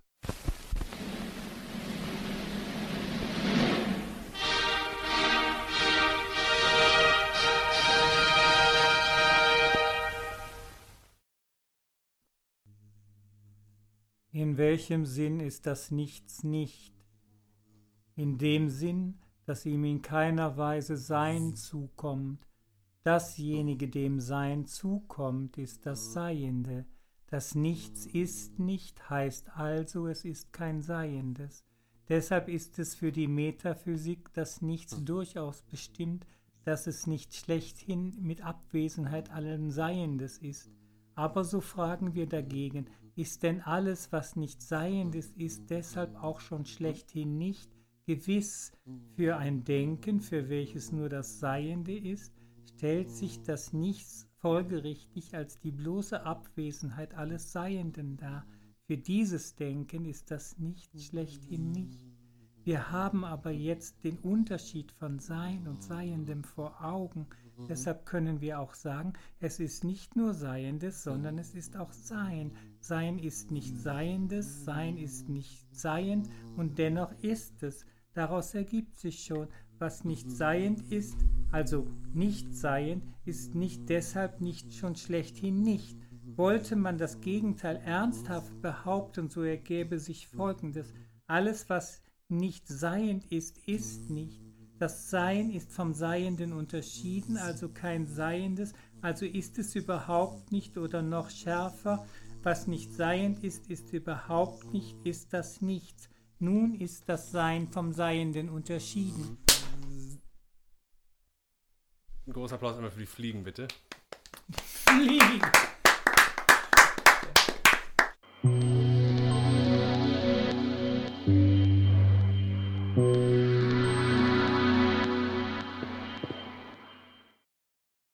So, wir steigen jetzt mal ein. Wir haben uns jetzt dann aus Zeitgründen auch mal ein, äh, ein exemplarisch ein, eines deiner Werke, ähm, eine Inszenierung von dir ausgepickt. Ja. Die hieß von 1987 Nietzsche Live in Concert. Im Wartesaal hast du die aufgeschrieben. Ja. Ne? ja. Weil Das- da gibt es ja eine historische äh, Bezug, Bezug ja, Referenz. sagt ja. man, genau. Sagt man Ja, zumindest, ja. Also gekommen ist es so natürlich diese Vorliebe äh, zu äh, dem Künstler, Denker äh, Nietzsche ähm, und die Möglichkeit, äh, eine Produktion zu machen. Das hat sich auch ergeben durch eine Mitarbeiterin, äh, Nona hieß sie damals, und äh, mit dem Gerhard Naschberger. Wir hatten auch Lust, etwas zu machen Gerhard Ähm, Naschberger von der Mülheimer von der Freiheit. Mülheimer Freiheit, Mhm. also für, dann für die Ausstattung. Ähm, und dann ergab es sich, dass äh, ein äh, Dramaturg an der Kölner Oper war, Dr. Angelus Seibt. Der hatte auch sehr viel damals an der Studiobühne gearbeitet, daher kannte ich ihn. Und auch als Korrepetitor teilweise mit William Pearson äh, gearbeitet. Und, so hat, und dann habe ich mal mit ihm gesprochen, hat er gesagt, okay, wir machen hier den Tannhäuser und dann äh, haben wir das äh, als Sonderprogramm der Oper Köln gemacht Mhm. und als Veranstaltungsort den damals neu ähm, ähm, eröffneten alten Wartesaal äh, am Kölner Hauptbahnhof gemacht. Das Mhm. war von den äh, Biolec-Leuten Pro GmbH. Mhm. Die haben das äh, gemacht mit äh, Paolo Campi.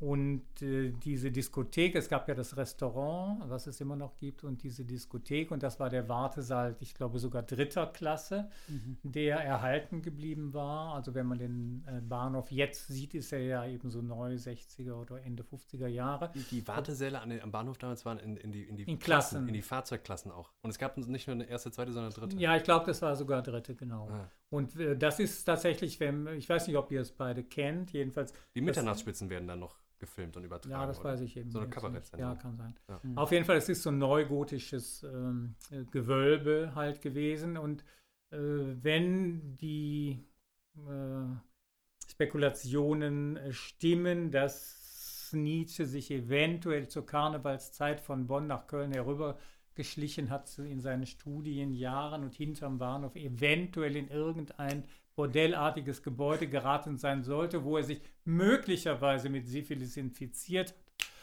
Wer weiß es schon. Jedenfalls die Möglichkeit, dass er im Wartesaal dritter Klasse gespeist hat, denke ich, ist sehr groß, jedenfalls mehr als in der ersten Ja. Klasse. Ah, okay. Und insofern war das irgendwie sehr schön und man konnte noch so den, den angemalten gotischen Sternenhimmel da sehen. Das war ziemlich original noch. Und äh, dann haben wir den bekommen auch und das war ein sehr populärer äh, Raum. Ihr habt Friedrich Nietzsche bekommen. Nee, den Raum, den alten Wartesaal. Saal, ja. Das war ja nicht, nicht leicht, weil das ja eine, wirklich eine super Diskothek war zu der Zeit. Mhm. Und äh, wir haben das halt bekommen und dann konnten wir die Produktion dort machen und die Ausstattung ist auch Ja. äh, Und du hast- angepasst worden. äh, Nietzsche inszeniert und da muss man ja jetzt erstmal sagen, Nietzsche hat ja keine Dramen oder so geschrieben. Nee. Ne? Also du Nein. musstest das Stück da erstmal selber eigentlich schreiben. Genau, es war also eine, eine Produktion, die, also wie man schon hört, Nietzsche live in Concert, das war so wie Michael Jackson live oder Prince Mhm. live in Concert. Das war also ein Star, ein Mhm. Stardenker und äh, mit äh, diesem ähm, ähm, nicht Anspruch, aber mit, äh, sagen wir, diesem bisschen populistischen ähm, Herangehensweise, wollt, das wollten wir natürlich auch. Mhm, Ne? mhm. Nietzsche populär machen. Oder? Ja, einfach greifbar und Oder, oder du meinst popartig so. popartig. ja, genau. amerikanisch so ein bisschen. Ja, Live in klingt Ja, genau, das ja, nennt man ja alles so. so, jetzt. Ja. Jedenfalls eben live. Ja. genau. Und wir haben das auch äh, bis auf die Spitze getrieben in der, ähm, wie sagt man, äh, PR-Arbeit. Der f- kam nämlich dann per Flugzeug. Wo kam er an? In Wahn natürlich. Ja. Flughafen Wahn. Dort wurde er dann abgeholt mit Ah, der ja. Presse und so. Also wirklich mit so roten Teppich und diesen ganzen, äh, dieses Spiel auch von jemandem. Ähm, und das eben für einen äh, Philosophen und nicht für einen Popstar. ja. Hm. Und so äh, war das Spiel. Die äh, Inszenierung selber äh, ging sehr auf sein Leben an, Mhm. ein. Mhm. Und äh, er hat aber gar nicht gesprochen, sondern äh, er hörte eigentlich seine eigenen Texte Hm. Okay. in äh, anderen Bezügen. Und er selber, es war Leopoldo Liebstein, ein polnischer Pianist, der die Rolle verkörperte. Auch wirklich toll gemacht. Äh, er war auch, also er kam jedenfalls dem sehr nah, wie man sich Nietzsche vorstellen könnte, so Mhm. zart, gliederig, fein und äh, Sensibel, schüchtern, ja. sensibel und Ja. nicht sehr polternd und, und Mhm. äh, ich bin der Größte, ich bin, sondern Mhm. ganz anders war. Sehr, äh, sehr schön äh, dargestellt. Hatte der einen, einen echten oder einen falschen Schnurrbart? Der hatte einen falschen Schnurrbart. Wir sind doch in der Oper. Ja, genau. Die hat das ja auch gemacht und ich Ja. weiß nicht, wir haben so ähm, herrlich äh, also äh, Szenen dann gehabt äh, mit Richard Wagner, diese erste Begegnung. Die ist Ah, ja auch, er ja. beschreibt ja auch viel in seiner äh, äh, Lebens. Äh, Ja. äh, und ich meine, ich war zum Beispiel in Luzern im Triebchen, wo Ja. Wagner dann lebte und wo er dann da auch Die Insel der. Seligen. Ja, äh, ja, es ist alles sehr äh, äh, merkwürdig. Ich, ich habe es jedenfalls kennengelernt und auch ganz anders Mhm. und habe dann einen Gärtner kennengelernt. Wir haben es sogar äh, dort getrieben und dann, es musste irgendwie so sein und, ich, und dann denkt man, dann geht man da rein, dann sieht man die ganze Zeug von, von Wagner und so weiter Mhm, und so fort. mhm. Und natürlich war der, ich meine, wenn du dieses immer noch, wenn man äh, Tristan vorspielt oder Tristan, das ist einfach ein, ein Orgasmus. Das ist eine unglaubliche sensuelle, körperliche äh, Geschichte. Da braucht man gar nicht drum rumzureden. Das ist eigentlich Pornografie. Viel Vorspiel und dann endlich die Höhepunkte. Ne? Ja, das ist, äh, Aber auch langgezogene Höhepunkte. das ist ja egal. Das war, Stundenlange man hat auch damals länger geschrieben als heute. Ja. Also ja, ja okay. Ähm, Ja. Auch die Briefe waren länger als eine WhatsApp-Nachricht du Ja. meinst, die Orgasmen waren auch länger. Ich Das ist der würde mal. Ach, also interessant. Medien das- bestimmen unsere Lage. Ich glaube, unter Umständen, ja. Man müsste mal, also die, es gibt jedenfalls keine empirische Untersuchung, die das nee, widerlegt. das der, Verdacht, ruhig mal an die Akademie der weitergeben. Verdacht ist begründet. Also ich meine, wenn man heute so, einen- so einen Musikclip äh, sieht von vier, knapp vier Minuten Ja.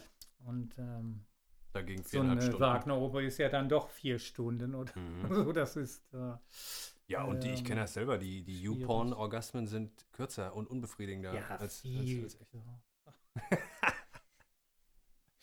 aber Ja. ja, egal. Jedenfalls. Du bist ähm, nach, du bist nach Triebchen gepilgert. Nein, ich habe nicht gepilgert. Das ist Ja, so ein Quatsch. bisschen Äh, ist es ja, ist es ja nee, ist nee, das Wallfahrt. ja, das ist aber falsche Richtung. Ich habe äh, dort am Schauspielhaus in Luzern äh, inszeniert. Okay, war's eh da. Und ja, Hm. also war ich da. Und dann äh, kommst du in dieses Museum. Man kann sich das so bildhaft vorstellen. Ähm, das meine ich. Mhm, Ne? Das mhm. so, das, also es ist so lebendig. Äh, und auch die Unterdrückung und die Triebunterdrückung Mhm. dieser Zeit, wenn man überlegt, der ist 1900 dann verstorben. Äh, irgendwie 10, 11 Jahre in Umnachtung und dann Ja. aber erst kommt Traumdeutung, Freud und diese ganze Ja. äh, 1900, ne? Kommt die Traumdeutung. Traumdeutung, genau. Ja. Er hat das selbst datiert, also sie war Ja. 1899 verziehbar. Er wollte, das ist das Tor zur Moderne, so wollte Ja, er es ja. inszeniert haben und deswegen hat er gesagt, die Traumdeutung Ja, kommt ja. um 1900. Und das hat natürlich, äh, glaube ich, schon sehr viel ausgemacht. Also das äh, merkt man dann später natürlich auch in der ganzen surrealistischen äh, Kunst. Da hat es großen Einfluss drauf. Aber äh, vielleicht hätte das, wäre das auch gut gewesen für den Nietzsche, wenn Freud früher da gewesen Ja. wäre, weil das vielleicht viele Knoten Ja. gelöst hätte, weil ich wirklich davon überzeugt bin, dass er sehr äh, gelitten hat. An, Ja, er war also vollkommen vielen, alleine noch, aber ne? da äh, tatsächlich auch. Also es ist ja sehr interessant, weil eigentlich die ganze Avantgarde äh, in allen Richtungen, also die ganzen Ismen dann der Moderne beziehen sich auf Nietzsche. Nietzsche ist der große Prophet der Moderne und aber zu Lebzeiten hat er eigentlich keinen Gleichgesinnten gefunden. Ne? Also äh, in Auch der, kaum Leser. in der Ja, Literatur, genau, in der ja. Musik, in der Kunst, Ja, alle beziehen sich, alle Modernen beziehen sich auf Nietzsche. Ne? Mhm. Ähm, nur er selbst ist vollkommen allein geblieben. Ja, und dann, egal wer um dich herum ist, dann natürlich ist er sehr einsam ja. gewesen. Also und diese wahnsinnigen äh, Gedanken oder Gebäude, die er da Ja. und was er alles gesehen hat und da Ja. nicht ausdrücken kann. Und er erscheint immer als tragische Figur. schlimm, ja, tra- ja, das ist wirklich, denke ich, ein Mhm. ähm, nicht sehr schönes. Vielleicht gerade mal für die zu Ja. eine, eine Kurzbiografie. Also mit 24 wird Nietzsche ähm, über, über Verbindungen, bevor er überhaupt seine Promotion abgeschlossen hat, wird der ein Professor, in Basel ja. für Philologie Mhm. und dann äh, zu allen seelischen Leiden, die natürlich, ja, Nietzsche lebte, wie du gesagt hast, also vor Freud. Also das heißt auch in, in vortherapeutischen Zeiten. Er, Und war so klug psychologisch. Er Ja. war so klug, er war ein, ein Der Vordenker. erste Ja. große Psychologe, Ja. den wir gehabt haben. Ja, so dass Freud selbst irgendwann mal gesagt hat, ähm, ich, ich habe irgendwann aufgehört, Nietzsche zu lesen, weil Mhm. ich Angst hatte, Ja. dass er zu viel vorweggenommen hat. Ne? Ja. Ähm, Mhm. Und er wollte das in sein Werk so selber auf den Weg bringen. Mhm. Aber vortherapeutisch, das heißt, mit seinen seelischen Leiden kann er sich an niemanden wenden. Äh, die körperlichen Leiden, es war wohl nicht Syphilis, sagt man heute, auch wenn er in Köln war, auch wenn er hier Er vielleicht war, in Bordeaux ja, ja. war, Aber es waren ja trotzdem viele Krankheiten. sondern eine genetische, Permanent. ne? ja, Mhm. wohl, eine- wohl eine genetische Erbkrankheit und ähm, so dass er dann schon Mhm. mit 34, 35 die Professur liegen lässt, aber Mhm. eine Rente bekommt von der Universität und ab da bis zu seiner Umnachtung, da ist er 45 oder Mhm. 46, das ist 1889, äh, reist er äh, mit wenigen Ausnahmen äh, alleine. Er zieht durch Ja, Europa, ja, ist in, in der der Schweiz, ist Natur in und- Norditalien und so weiter. Mhm. Immer alleine. Mhm. Mhm. Und seine Werke finden wenige Leser. 200, Ja, ja. 200 äh, äh, Ausgaben oder so von allen seinen großen Werken. Niemand hat ihn eigentlich zu Lebzeiten ja, und äh, rezipiert. diese, ne? diese tolle Idee, ähm, sich eben mit Wagner zu befreunden und das bricht ja auch. Ja. Also diese Ja. ganzen Sachen äh, brechen oder jetzt, weiß nicht, erinnere ich mich an diese äh, Schwierigkeiten und Wagner dann irgendwie dann auch sagt, die wollten den irgendwann auch loswerden. Ja. äh. Mhm. Und sagt dann, ja, entweder musst du jetzt heiraten oder eine Oper schreiben. Ne? Sagt äh, Wagner zu Ja, Nietzsche. ja, ja, ja, ja, ja. Meine Cosima himmelt es jedenfalls nicht mehr an. Ja, so weiß ich jetzt nicht, ne? aber äh, ich kann das gut verstehen auch. ne? Hm. Also verstehen, äh, empfinden, nach, nachempfinden. Ja. Und da äh, reizt, äh, also ist es immer noch äh, toll. Also Er tröstet heute noch. ich weiß nicht, ob er mich tröstet. Im Moment rührt er mich so an, weil ich Hm. denke, mein Gott, was ist das für ein Mensch heute? Wie würde er in so einer. Also, ich hatte eben so eine unheimlich schöne Stelle, die lese ich mal ganz kurz rein. Die wollte ich eigentlich nach dem Ja. Boccaccio lesen. Ja. Ähm, was vor allem unseren großen Städten fehlt, Stille und Weite, weit gedehnte Orte zum Nachdenken, Orte mit hochräumigen langen Hallengängen für schlechtes oder allzu sonniges Wetter. Allmählich ist mir das Licht über den allgemeinen Mangel unserer Art Bildung und Erziehung aufgegangen. Niemand lernt, niemand strebt danach, niemand lehrt, die Einsamkeit zu ertragen.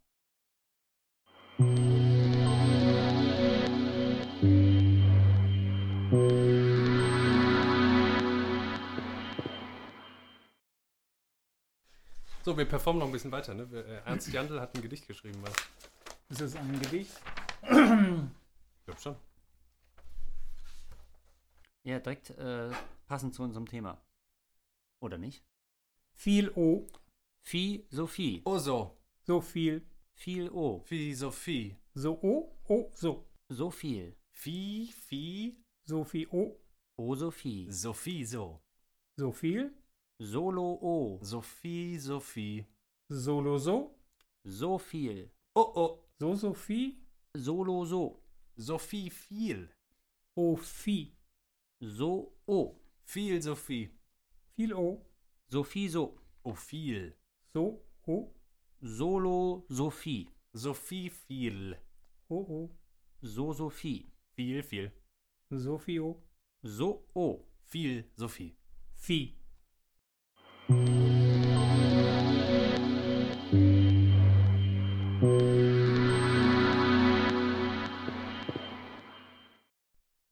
Das Tolle ist zum Beispiel, dass man jetzt für so eine Produktion mit Nietzsche hatte man ja irgendwie anderthalb Jahre, Hm.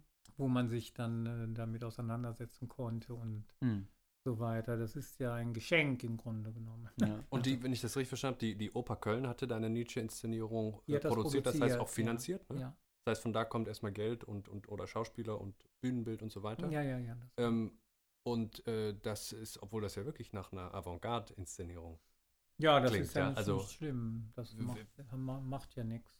Ja, aber ich überlege jetzt, wie ist das heute? Ne? Also die. Ach so, ja, das weiß ich. Also wir haben, da, damals konnte man wirklich sehr gut produzieren. Also ich habe wirklich, äh, bin sehr viel unterstützt worden. Also namhafteste Sachen oder auch privates unterschiedlich, aber auch äh, Institutionen. Hm. Also Stiftung Kunst und Kultur, NRW zum Beispiel und, und Goethe-Institute. Also viel insgesamt, das muss man schon sagen. Auch.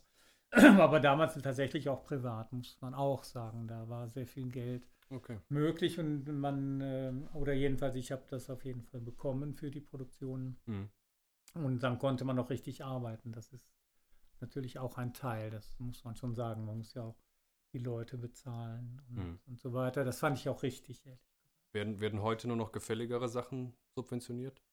Mit öffentlichen Geldern? Kann ich nicht sagen, weil ich ähm, mich Oder warum nicht ist das- darum bemühe. Ich, äh, ich weiß nicht, ich glaube, das Geld äh, 80er, Ende 80er, 90er war äh, einfach fett da.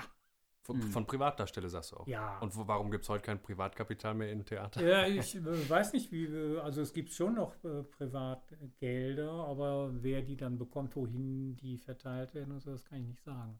Hm. Aber hier saß ja der äh, Peter Lücher, der hat eine riesen Werbeagentur in Düsseldorf und Wiesbaden, glaube ich, und kaufte irgendwie 200, 300 Bilder von jungen Künstlern pro Jahr. Saß mit dem Kunden hier, Autohaus Becker, meine erste Produktion da nach Zürich. Mhm. Ähm, den hatte ich kennengelernt mit, äh, es war so ein Dreierclub, Peter Lüchau, Dr. Willy Bongatz, der den Kunstkompass für Kapital gemacht hat und Jürgen Beuys sogar. Hm. Und äh, dann hatte ich mit dem Bongatz so hier auf der Lindenstraße so abends mal nachts eine Party nach irgendeinem Event, irgendeiner Galerieeröffnung hatte ich irgendwie Krach mit Tee. Ich Ja. weiß auch nicht, wie ich da, ich war so jung und ich habe mich mit den Leuten angelegt. Und dann kam Peter Lücher und sagt, das finde ich gut, dass der mal die Meinung gesagt bekommt und so und so. Und wenn mal was ist, ja, ich sage, ich habe eine, bin gerade dabei, eine Produktion. Ja, schickt mir was zu, haben wir das äh, alles hier besprochen, haben wir das zugeschickt. Dann kam der, ähm, sagte, ich finde das toll, dass ihr das macht und so weiter. Ich finde das super, wir helfen euch dann auch mit der Werbeagentur und so weiter. Und die Finanzierung, ja, dann kommen wir vorbei, kam er mit Autohaus Becker. Ist, glaube ich, jetzt auch pleite, war ein großes Ding hier. Gibt es, glaube ich, noch, oder? Oder gibt es noch, Ja. Riesending. Kamen die hierher, 40.000 D-Mark. Ähm, ähm, sagte, machen wir. Äh, kriegst du Cash? Haben wir hier bekommen. Dann sind die raus, aber wollten die, glaube ich, in irgendeinen Puff, äh, die beiden. Die Autohaustypen, nein. ja, Also. mit dem Peter Lüchow. Dann hat der den Koffer hier vergessen. Ne? Dann machen wir den Koffer komplett voll Geld. Echt? Wirklich. Ja, komplett voll Geld. Dummerweise den Koffer zurück. Nein, nicht dummerweise, aber das war normal. Das war wirklich so. Du hast ihn zurückgebracht Also- oder hinterhergebracht. Ja, ja, klar.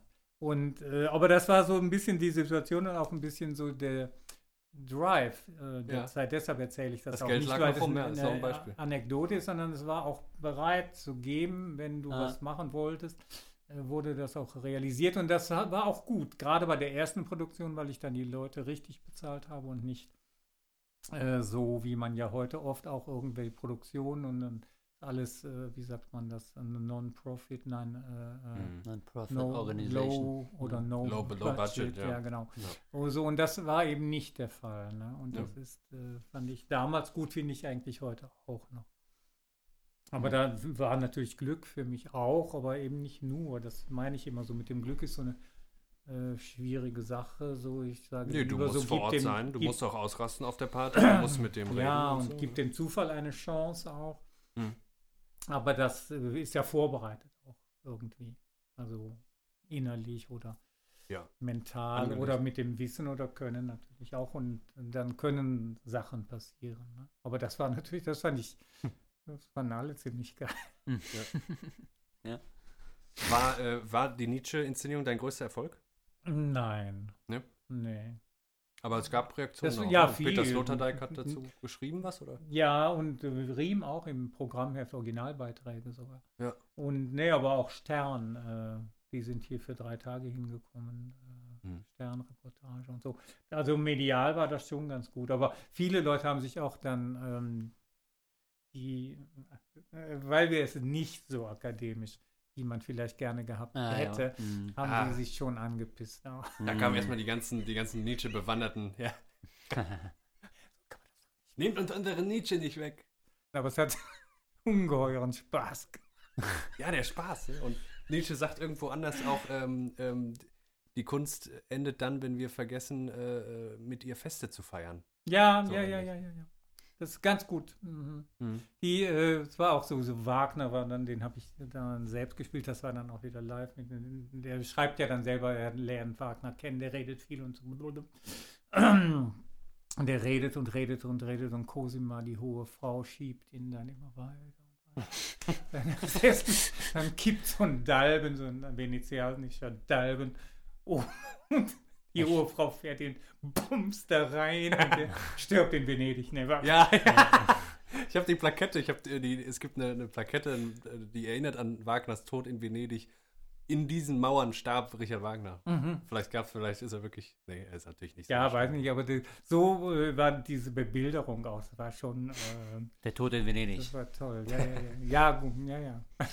Nee, so. Äh, aber um, um unsere Rahmenhandlungen mit äh, Köln in den goldenen Jahren nochmal zu beschließen, Mhm. ähm, so, so, so knapp wie es geht, wie, womit setzt du denn äh, das ein, dass Kölns internationaler Ruf nicht mehr so hoch war und dass nicht mehr so viele, nicht mehr so viel Nachschub kam an jungen Künstlern, Musikern und so weiter? Also, ich selber bin ja ab 89 fing das an mit Schwimmen nach Kambodscha. Das ist zum Beispiel, das war ein äh, wirklich großer Erfolg. Mhm. Ist ja über 15 Jahre gelaufen. Ähm, von Spalding Gray.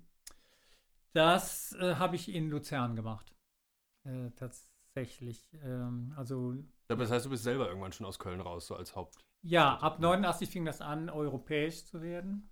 äh, Mit den Reisen und äh, Inszenierungen und so weiter. Mhm. Und äh, diesen Mauerfall, den ich nie Fall nenne, denn man hat sie aufgebaut, man hat sie abgebaut, gefallen ist die nicht. Rideau im Theater, der Vorhang fällt, Ja. aber die Mauer fällt nicht, dass das immer noch gesagt wird. Ja. Also grauenhaft. Ja. Nun gut, äh, jedenfalls, wir waren äh, mit äh, ein paar Leuten beim Cars Fondue in Luzern mit Kirschwasser und so weiter. Äh, der ähm, eine guckte dann nachher Fußball, ich irgendwie nach Hause. Am nächsten Tag sagten die, äh, ja, die äh, Mauer ist äh, auf. Ja. Ich sag ja, so, was, denn haben wir keine Probe oder was ist das Spiel? Was bedeutet Ja, das war dann äh, tatsächlich passiert, aber ich war eben in der sicheren Schweiz zu dem Zeitpunkt. Äh, danach hat sich tatsächlich sehr viel äh, verändert. Nicht ad hoc natürlich und so ganz spontan. Also das hat, weil dann Aber- vielleicht auch der Weg nach Berlin irgendwie offen Ja. war und Berlin sich verändert hat? Ja, das hat angezogen sich äh, verändert, genau. Hm. Und dann sind so peu à peu, so ist man mal schnüffeln gegangen, dann sind viele Leute hingegangen auch und so weiter und so fort. War ja auch, glaube ich, schon eine, eine tolle Zeit. Ich selber mochte das in der Zeit nicht so gerne. Mhm. ähm, diese äh, Umfelder, diese permanente Osten, jede Party war, das, die Themenkreise, das, das hat mich nicht so äh, Hm. fasziniert zu der Zeit.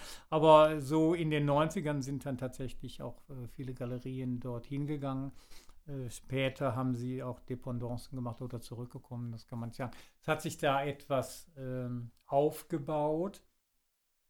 Aber wie gesagt, die, ähm, das sagen viele Galeristen auch, die, ähm, die Sammlerszene, die befindet sich hier sehr viel mehr, also von Deutschland aus gesehen im Rheinland mit dem äh, Ruhrgebiet und das, das waren ja alles diese berühmten Mhm. Gelder und Industriellen, ähm, auch sehr gute Leute mit guten Sammlungen, die auch äh, Bildung, Kunst und so weiter auch für ihre ähm, äh, Arbeiter in den Betrieben äh, aufbauten. Also es waren ja Konzepte dahinter Mhm. und Strukturen und äh, auch Kenntnisse natürlich. Aber die Kreativszene ist abgewandert dann. Da ist ja natürlich viel Hm. hingegangen. Ja, ja, klar. Das ist äh, passiert und dann gibt es einen zweiten äh, und meiner Meinung nach so, einen- so einen Abschlusspunkt, ein Paukenschlag. Äh, und das ist dann wirklich dieser Einsturz von dem Stadtarchiv, der ja auch, äh, war ich auch nicht hier, war ich in Luxemburg. 2009 war das, ja? Ja, genau. da stürzt das, das, das 3. Kölner Stadtarchiv ein, das 13.58 Uhr. 13.58 Uhr. Genau, ja. Und äh, es, es war das größte Kommunalarchiv Deutschlands, ja, also Köln Mhm. schon in der Blütezeit im, im, im Mittelalter, äh, florierende Stadt, Weltstadt, damals eine der größten Städte Europas und äh, seitdem, also Mhm. bis zu 1000 Jahre zurück, reichte diese Stadtarchivierung. Und, ähm, und dann kracht das ein 2009, Wegen einer U-Bahn. Ja. eine neue Linie. Unglaublich. Deswegen glaube ich Wegen mittlerweile einer zwei. ja, ja. weiteren Dienstleistung der KVB, ne? Das hat einen, einen ganz großen Schaden an, an, angerichtet. Auch äh, vom Image her, auch international. Das war einfach. Äh, Hm. Wie, wie muss man sich das klar. vorstellen? Du sprichst mit Künstlerfreunden oder, oder anderen ähm, ja, Leuten außerhalb von Köln und, und Ich habe irgend wirklich nicht mehr gesagt, dass ich aus Köln komme Ja? oder was. Ja, Ah, echt, ja. das war peinlich. Ja. Weil so ein Stadtarchiv, das hat man jetzt erstmal den Eindruck, das ist doch mit dem, mit dem Kreativbetrieb überhaupt nicht Ja, ja. groß verbunden, Ja, ja. gerade als Archiv. Aber das ist irgendwie, da, da bricht dann was weg. da bricht Verschwindet im was. Loch im Erd, in Ja, der Erde. genau. Ja, ja. So historische Erbmasse. Und du warst, Ja. du warst vor allem persönlich auch betroffen, ne? Also William Pearson. Ja, ich hatte den Nachlass vom William. Ja. Äh, also das war, das muss ich aber sagen, es war eine andere Leitung ähm, damals gewesen, als der William verstorben ist. Das war im Sommer 95. Dann, das war natürlich sehr tragisch für mich auch und sehr schwer. Mhm. Ähm, dann drei Monate später meldete sich der Dr. Kleinert, der das Archiv leitete, und fragte, was äh, ich vielleicht gedenke zu tun oder vorhätte. Das war so okay, weil ein Jahr vorher war ein äh, großes Buch erschienen von äh, Stadtarchiv. Da hatten sie Interviews gemacht mit William Pearson. Es ging um das Atelier der Mary Bauermeister, also der Mhm. Frau vom Stockhausen Mhm. Und Mutter äh, zweier Söhne. Ähm, und da wussten die, äh, was für ein Archiv, also Material hier vorhanden ist und so weiter. Und äh, dann, dass er so früh kam, hat habe ich erst hinterher verstanden. Die haben sich überlegt, dass manchmal auch so Kurzschlusshandlungen kommen und dann ein Material verschwindet, weil Ah. äh, so in so einer äh, Stresssituation auch oder Trauerphase. Mhm. Und äh, dann haben wir uns getroffen und das war eine lange äh, Vorbereitungszeit.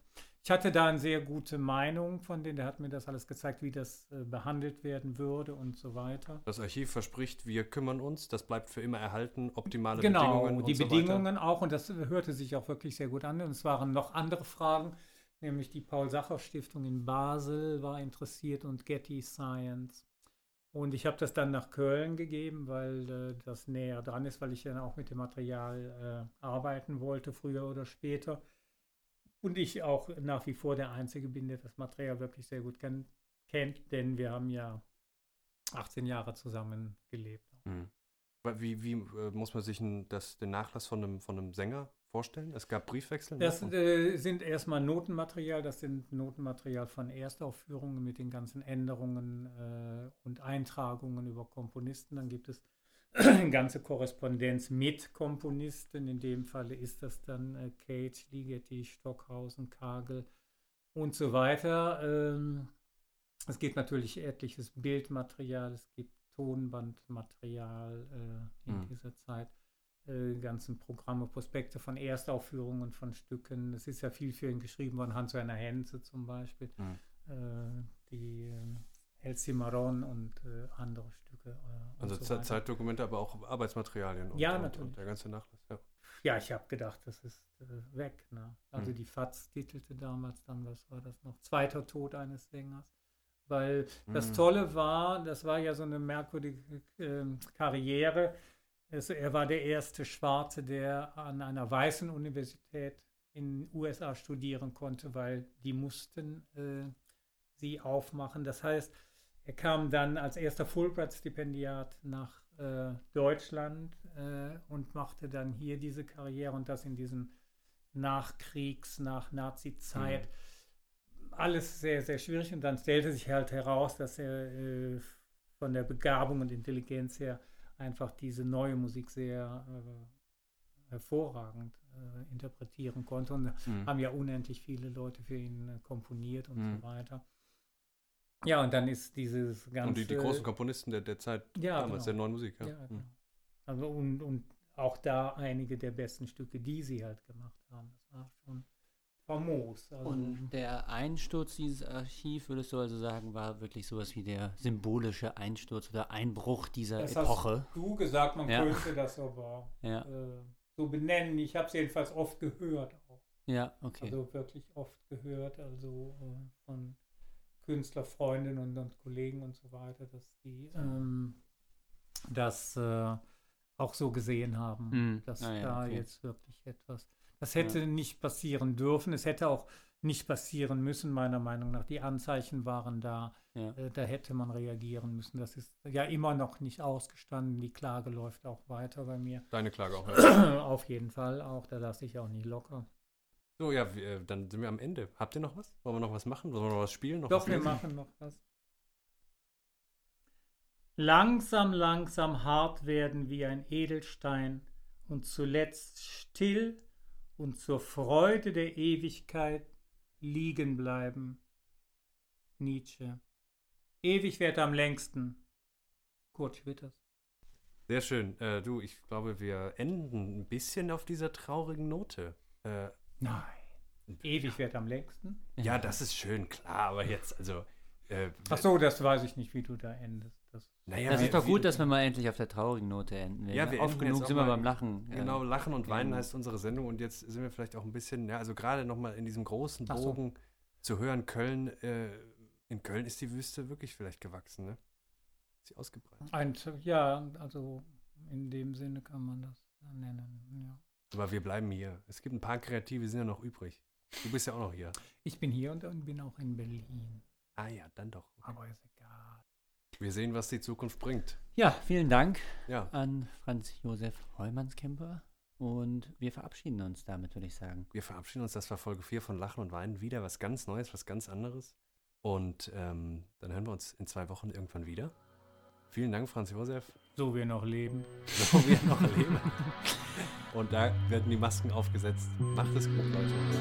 Bis dann. Tschüss. Auf Wiederhören.